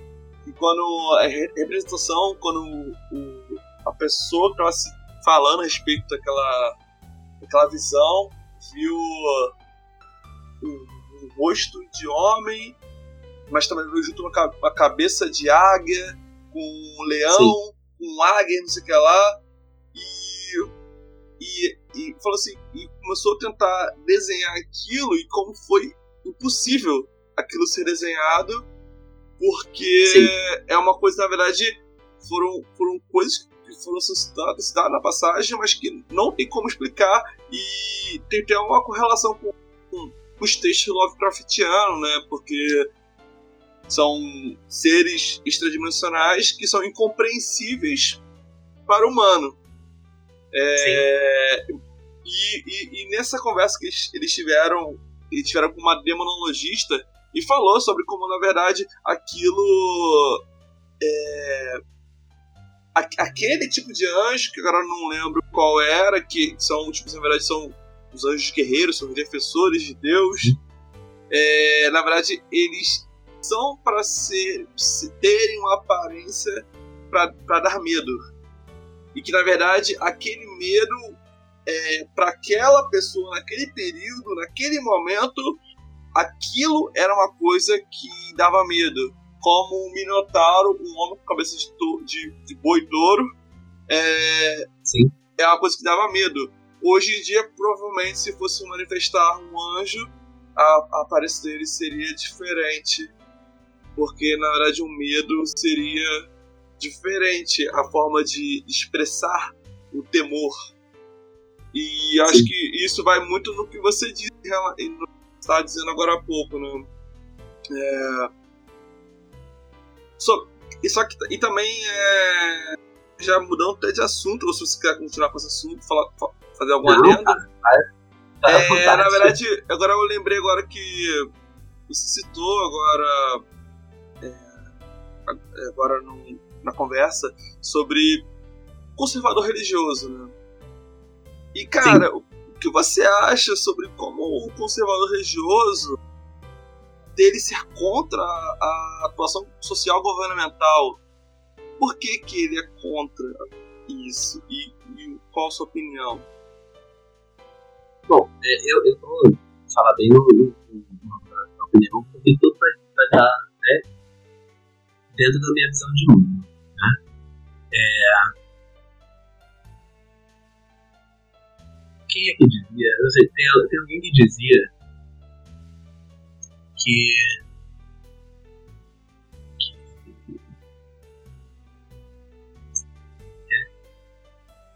Ah, deixa eu ver o que eu podia usar agora. Ah, mas enfim, a coisa é, a gente nunca tá fazendo as coisas pelo que elas são. Sabe? Então, a gente nunca. Se a, se a gente é conservador em relação a coisa, dificilmente é porque a gente é, é por uma pureza moral ideológica. Né? Conservadorismo, em geral, e aí eu não estou falando isso de uma maneira negativa, maneira geral, ser conservador em geral parte de receio, de medo, de insegurança, até. Né? Quer dizer, é, partindo do pressuposto, por exemplo, da gente vivendo. Imagina que se você descobrisse que, o seu, que a sua profissão fosse desaparecer. Eu, tenho, eu, eu, no último ano eu ouvi muito pessoal falando carros que de origem e falando que, por exemplo, ah, caminhoneiro vai deixar de existir, porque as empresas vão automatizar tudo e tal, não sei o quê. É, na verdade, um tem essa que... conversa sobre contabilidade já faz um tempo, que os sistemas vai. Ah, etc. Isso Sim. em algum momento vai acabar mesmo, de fato, mas. Não, meu ponto é nem sobre elas, mas é que, por exemplo, você pegar um cara que é caminhoneiro a vida toda. Especialmente se o cara não teve muita escolha, assim, ah, o pai dele e tal, não sei o quê, não foi que ele escolheu ser caminhoneiro pra vida. E de repente você chega na vida dele e fala assim, ó, daqui a cinco anos você vai ter que arranjar outra, outra profissão. Aquele cara vai ser contra aquilo. Por mais que não, num panorama geral ele seja muito a favor das tecnologias e das coisas, ele vai ser contra aquilo porque mexe com o valor que ele sente na vida dele. Então ele pode não necessariamente gostar de ser caminhoneiro, mas ele vai tentar defender aquilo porque ele não, ele não se entende se ele não for caminhoneiro. É só de ver o que está acontecendo com, nos últimos tempos aí, com reivindicações dos taxistas. Sim, exato. Da, é, da, da TV aberta. Eu não sou pró-Uber, não, tá? Sim, sabe? Eu não sou a favor do Uber, porque, por princípio, o Uber, eu acho que é uma coisa de você jogar na, na, nas costas do trabalhador uma responsabilidade que não devia ser dele. Ou, pelo menos, assim, não, não devia ser dele sem que também tivesse o benefício. Você joga só a responsabilidade nas costas dele, você não dá o benefício que viria junto. É como... Ele não é livre, ele só é escravo diferente. Isso, é, é como ele tá falando. Essa, é, é, o termo agora, uberização, para se referir Sim. a todo mundo que, que, que vai para esse tipo de emprego para pensar que é o próprio chefe, seu próprio patrão, mas que na verdade você está sendo escravo de uma forma diferente, achando que porque você faz seu horário, você está é, além. Você é livre para não fazer você, horário. É, você é livre, você está além daquilo. Vê assim, a galera Exato. que trabalha com entrega do iFood, entre outros Uber Eats, Rap, to, todos esses apps que estão em voga hoje em dia e que e cresceram, e, e, todos esses apps cresceram nesse período de, de, de pandemia, período de quarentena, e, bom, e quão mais popular esses apps é, são, menos eles pagam as pessoas que trabalham para ele. Exato, a gente tem a história exatamente, por exemplo, do iFood, né? Que o pagamento dos caras quando, sabe? É, então, eu não sou a favor. Mas é isso, assim, cara. Profissões deixam de existir, profissões passam a existir, sabe? É, eu, eu ouvi alguns meses antes de acabar a pandemia, eu lembro até onde eu tava, eu ouço muito podcast, eu tava na, no lugar e eu ouvi é, um dado que dizia que crianças nascendo hoje, sendo esse ano, por exemplo, vão trabalhar 60% das crianças que nasceram nessa. estão nascendo agora, vão trabalhar com alguma tecnologia que não existe, num emprego que não existe. Caraca. Que ainda vai ser criado. E se você pensar, faz muito sentido. Daqui a 30 anos, quem te garante, cara? 10 anos atrás a gente não tinha smartphone, tá ligado? É verdade. Eu lembro quando tá a gente, a gente não sabia que era entrar na internet. O celular 10 anos atrás, cara quando eu peguei a primeira vez o smartphone na minha mão, eu falei, caralho, que, que caralho, eu consigo entrar no, no, Twitter? No celular. Obrigado. É, é isso. Só que pra gente isso é muito difícil, cara. E, e assim, eu, eu, tenho uma, eu tenho uma coisa é, que eu. Foi até uma coisa que pessoalmente eu tive que encarar muito, que é assim, a gente vive sempre nos rastros do passado, tá ligado? Então, assim, eu lembro que quando eu mudei para São Paulo, eu voltava muito pro Rio com saudade, mas a minha saudade era saudade de um tempo, não era saudade geográfica. Né? Era de rever os amigos e tal, mas era de voltar para uma rotina que era segura e confortável, que eu não vivia mais porque eu estava numa transformação. Então você vai ver, vai chegar para um cara que não tem a capacidade emocional de e não está preparado, não se preparou. Falar assim, se o mundo vai mudar e você não tem como evitar isso, ele automaticamente se coloca numa posição de, de reação. Né? É disso que vem o reacionarismo. O reacionário, é, o, conservador, em geral, é um cara que acha que as coisas estão melhor, melhores como elas estão. Né? Então, a, a, a, é melhor, isso não é opinião minha, dando tá? É melhor que a família de homem e mulher. É melhor que é, não haja inclusão social por causa de aspas, aspas, aspas, meritocracia, etc. Ele acha que esse, esse sistema que ele está é bom o suficiente. E se as coisas mudarem, elas vão mudar naturalmente, que a gente não precisa forçar a mudar. Isso é basicamente o pensamento conservador, que na minha leitura é basicamente assim, vai mudar, mas eu vou estar morto.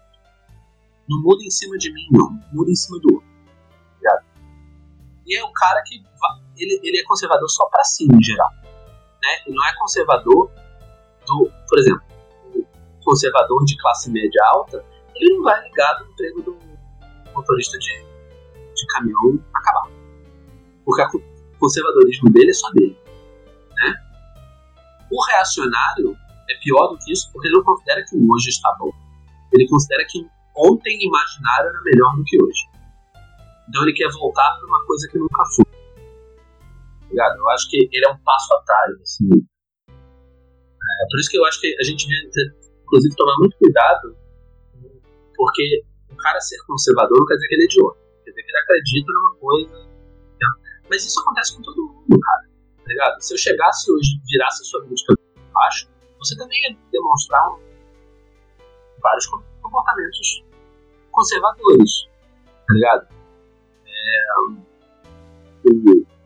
a, a maioria das pessoas que acreditam em políticas libertárias não estaria disposto a, a sacrificar a sua situação atual, mesmo que ela tivesse garantido que todo mundo ia ficar bem, as pessoas não estão dispostas porque a gente atrela valor à, à nossa vida como ela é. É, então, a, a, questão do conservador é que ele precisa associar as, todas as coisas para que elas sejam todas uma unidade. Né? Então, por exemplo, é, você vai ver isso muito no discurso reacionário, mas também no discurso conservador, que é, ah, é, não pode deixar de casar, porque se de casar acaba a família, e a família é uma coisa de Deus, e não sei o que, não sei o você faz todas as conexões que de uma, certa maneira só amarra a realidade que existe hoje toda, então você não pode mudar absolutamente nada, porque tudo que você mudar vai ser um efeito dominó, o que é realidade, tá ligado? Só existe uma visibilidade trans, uh, né, queer, etc. hoje, que 10 anos atrás começou a ter uma, uma, uma visibilidade real da, da discussão gays e lésbicas tá ligado? Quando eu mudei pra São Paulo, ninguém falava trans, tá ligado? Era um negócio muito nichado hoje em dia a gente, a gente é um negócio que a gente apoia e que a gente conhece pessoas que são trans, tá ligado? Que é uma coisa assim, eu fui conhecer a primeira pessoa trans cara, na minha vida, eu tinha, sei lá, 26, 27 anos. Hoje, hoje tenho uma amiga querida é, que fez faculdade comigo, que hoje é uma mulher, que hoje se reconheceu uma mulher trans, já faz uns dois, três anos, eu acho. É, e, e, então, se a gente tem pessoas próximas, quer dizer que essas pessoas estão avançando, mas elas avançam, caem um, cai um dominó, cai outro, né? É, e aí o conservadorismo, ele vai, ele, é isso, ele se associa a essa coisa assim, de se uma coisa mudar, provavelmente tudo vai mudar. É por isso que a gente, é por isso que a gente tem o famoso roqueiro de direita.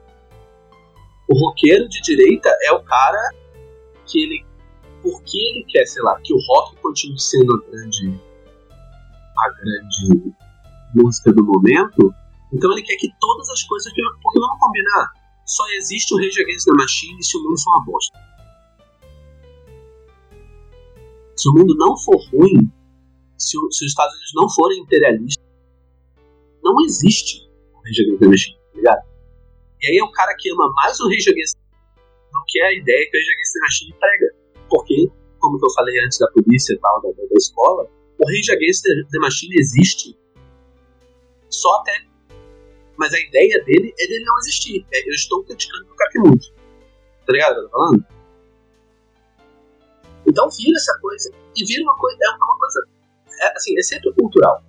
A pessoa que defende que a mulher é, é submissa ao homem, ela defende isso porque existe um conforto em viver naquele sistema. Existe um conforto no, no seu pai não fazer um trabalho doméstico. O trabalho doméstico é um saco. Tá ligado? Aqui em casa, a gente tem uma divisão bem 50-50. É um saco. Eu olho todo dia pra minha casa e falo assim, vai ter que varrer esse negócio de novo, porque a gente tem duas gatas que soltam pelo tá doidado. E é um negócio assim, ah, se você. Eu não tenho conforto. Ligado? Então, eu entendo o cara que não quer sair do conforto dele. Tá errado. Mas eu entendo esse, esse, esse porque é uma, é uma reação quase. Como é que chama? Quase. É, fisiológica, tá ligado? É um, é, um, é, um, é um impulso de fuga, assim. Não, não pode. Não é que o cara não quer que a mulher tenha direitos iguais. É porque ele sabe que ele vai, ele vai ter que compensar esse, esse buraco. Tá ligado? Eu, uma coisa que eu experimento muito claramente essa coisa assim, tipo assim, velho, sei lá, quando eu tava procurando apartamento de dimensão pra dividir, faz alguns anos, se era nos grupos de Facebook, era todo mundo assim, mulher procurando mulher, ou homem gay, homem gay procurando mulher, não sei o quê, e eu como homem hétero, branco, não sei o eu tinha muito mais dificuldade de, de achar um apartamento, porque eu, porque de repente não é tudo 100%. De repente eu tenho menos espaço porque as pessoas estão setorizando de jeitos diferentes. Uma empresa que decida ser é, diversa, proporcional e inclusiva, ela vai ter menos vagas para um homem branco qualquer, porque ela vai priorizar mulheres, mulheres negras, pessoas trans, tá ligado? É... Então, isso só quer dizer que a gente está dividindo peso da sociedade. Então não é que eu tenho menos chance a ponto de eu não ter chance como homem branco. Eu só vou ter que procurar um pouco mais para a pessoa negra ter que procurar um pouco menos. Para a gente se equilibrar um pouquinho mais. Tá ligado? Então, o conservadorismo ele é meio que porque ele não faz parte do ponto de vista técnico. Tá ligado? Do ponto de vista histórico, técnico, em geral, a grande maioria das coisas vai mudar elas mudam. Tá ligado? Tanto que o próprio conservador ele não acredita que ele vai parar. Ele acredita que a transição tem que ser lenta e devagar e deixa acontecer naturalmente, já diria revelação. Tá ligado? Mas. E, e, e, então é, é, uma coisa muito mais de assim, eu estou desconfortável, isso, isso é uma crise para mim, isso mexe com o seu sentimento. Isso mexe com, com, assim, coisa boba, o pessoal vai falar, nossa, olha, eu. Eu tive que ter o meu processo de entender que uma mina não era escrota, só que ela não queria ficar comigo. Eu tive que ter o meu processo de entender porque eu não falo certas coisas, porque eu não não penso certas coisas, porque eu não ajo de certas maneiras, por que eu não posso ser. Até coisas pessoais, tipo, eu sou uma pessoa muito literal, eu tive que aprender a não ser. Porque eu descobri, quando eu falei lá no começo, que só que você disse A para uma pessoa não quer dizer que aquela pessoa ouviu A. Então você tem que saber trabalhar naquele espaço do ruído. Quer dizer, a partir do momento, a gente está falando, falando de gravação aqui, a partir do momento em que eu falo, que o som sai da minha boca e vai até o microfone e chega até você, teve interferência do ar. Você não tá ouvindo o som que tá saindo da minha boca exatamente. Tá ligado? E isso são, isso são todos os processos ativos, sabe? São todos os processos de você decidir fazer contra o seu instinto de proteção, contra o seu instinto de conforto. Né? E o, o conservadorismo, de uma certa maneira, é a, a, a ideologização desse instinto de conforto, desse instinto de, de a sociedade não está pronta, não adianta forçar, forçar causa dano e tal, quê. É, um, é, um, é de uma certa maneira, essa é a visão. Obviamente que o conservador vai botar de um jeito mais bonitinho que eu vou botar oposto a, a, a, isso, né? Mas você entende? Isso vai se aplicar para qualquer coisa. O conservador econômico, o conservador político, o conservador religioso, mas se sempre coisa só, só vai mudar a, a maquiagem da coisa. Isso vai mudar pressuposto da parada. Mas em geral é isso. Até dentro, sei lá, existe, existem marxistas mais conservadores, mais puristas, existem marxistas mais relativistas e tal. Sabe? Toda vez que você tem uma ideia, você tem alguém que quer que é mais idealista e, mais, e outro que é mais prático. É, e aí eu tô falando numa regra bem, bem neutra, assim, né? Tem a pessoa que acha que o ideal é, é o certo, que a gente devia sempre mirar no ideal, e tem a pessoa que acha não, que esse ideal não dá certo, não fazer do jeito que dá. Eu acho que esses dois errados iguais, assim. Mas. Mas é isso, vai ter sempre. E é sempre muito assim, a realização do seu medo, do seu desconforto, do seu. É, muito, muito poucas vezes vai ter uma coisa Eu parei e pensei nessa situação e achei que não é uma boa ideia. Ligado? Porque aí já entra em tática, não é conceito. Cara, assim, incrível tudo que a gente falou aqui agora, até agora, né, na verdade, tá falando há um tempo. E, bicho, a gente falou, falamos sobre sociedade, sobre religião, sobre a vida em geral, né? É, e acabou que, que, você, que você, na verdade, deu, deu ideia, opiniões e, e fatos sobre coisas que acontecem e que tem acontecido durante esse tempo todo, assim. E, bicho, papo interessantíssimo. A gente trocou essa ideia, na verdade, mês. Estamos falando agora em novembro de 2020.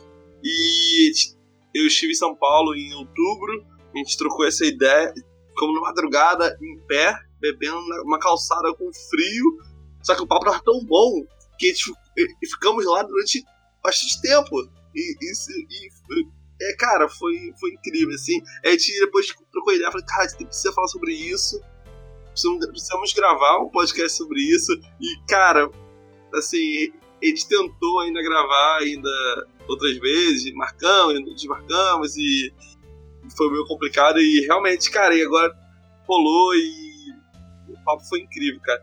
Cara, eu, eu quero que você dê um recado final, fale o que você. Talvez você é, queria ter falado durante o episódio e talvez você não falou ainda. Enfim, dá, dá o seu parecer, dá o seu recado final, o que você quiser falar agora, na verdade. Contigo mesmo. É, primeiro foi um prazer, cara. Fiquei muito feliz de você achar que eu tinha coisas a dizer que fossem interessantes. Eu me senti muito valorizado. É, eu acho que, assim, se tem uma. É, eu, eu, quando eu tava pensando nesse. nesse que eu. Eu pensei muito em finalizar falando aquela frase que eu falei antes. E que é verdade. Quer dizer, o poderoso é só um bosta o líder não é necessariamente poderoso, o líder é um cara que mas eu acho que mais do que isso, se tem uma coisa que, que me, me impulsiona dentro desse né, do, do, papo que a gente, que a gente estabeleceu, que é em, em, relação à religião, é que o meu princípio maior é, sobre a religião é que a minha religião ela não me conforta no meu erro. Então, a minha religião me desafia a ser melhor, me desafia a fazer aquilo que eu não quero fazer, mesmo sabendo que é bom. Ela me desafia a fazer, a não fazer aquilo que eu quero fazer, mas eu sei que é mal. É, e é, dentro, do, dentro, dentro, da visão cristã, para mim vai ser sempre a mensagem mais importante é, quando chegam para Jesus e perguntam para ele assim: mestre, qual é o mandamento mais importante?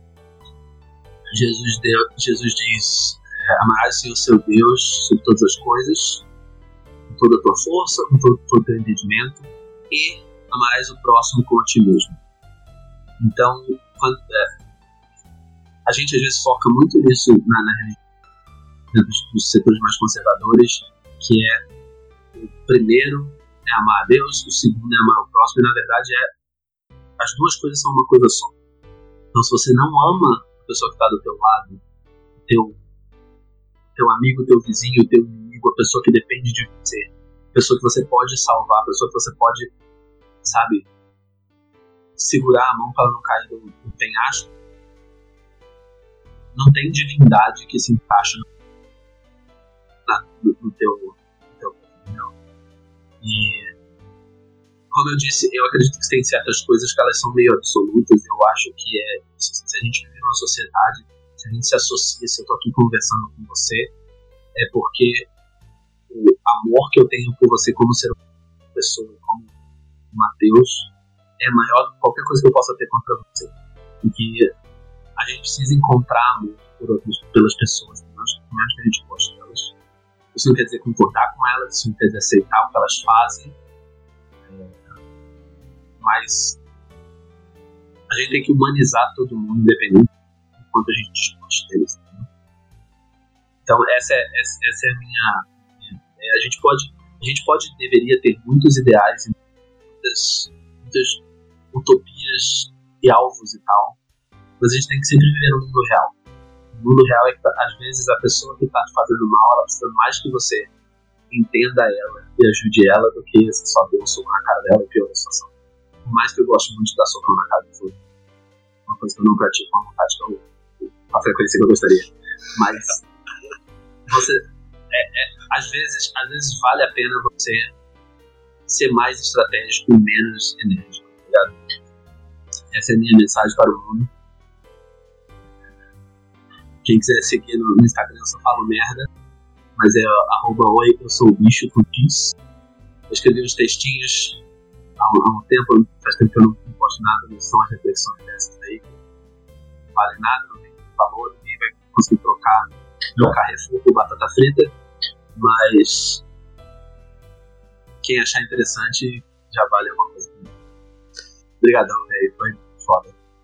Cara, incrível. Ah, as suas redes vão estar na postagem do da podcast, então, na verdade, então, quem não, não conseguiu captar aí o que, ah, certinho para anotar na hora, vai, vai, estar, o link vai estar na, na postagem, então fique tranquilo com relação a isso. Guilherme, bicho, muito obrigado, de verdade. O papo de verdade foi incrível e sempre é incrível, na verdade. Sempre trocou uma ideia interessante. E é isso.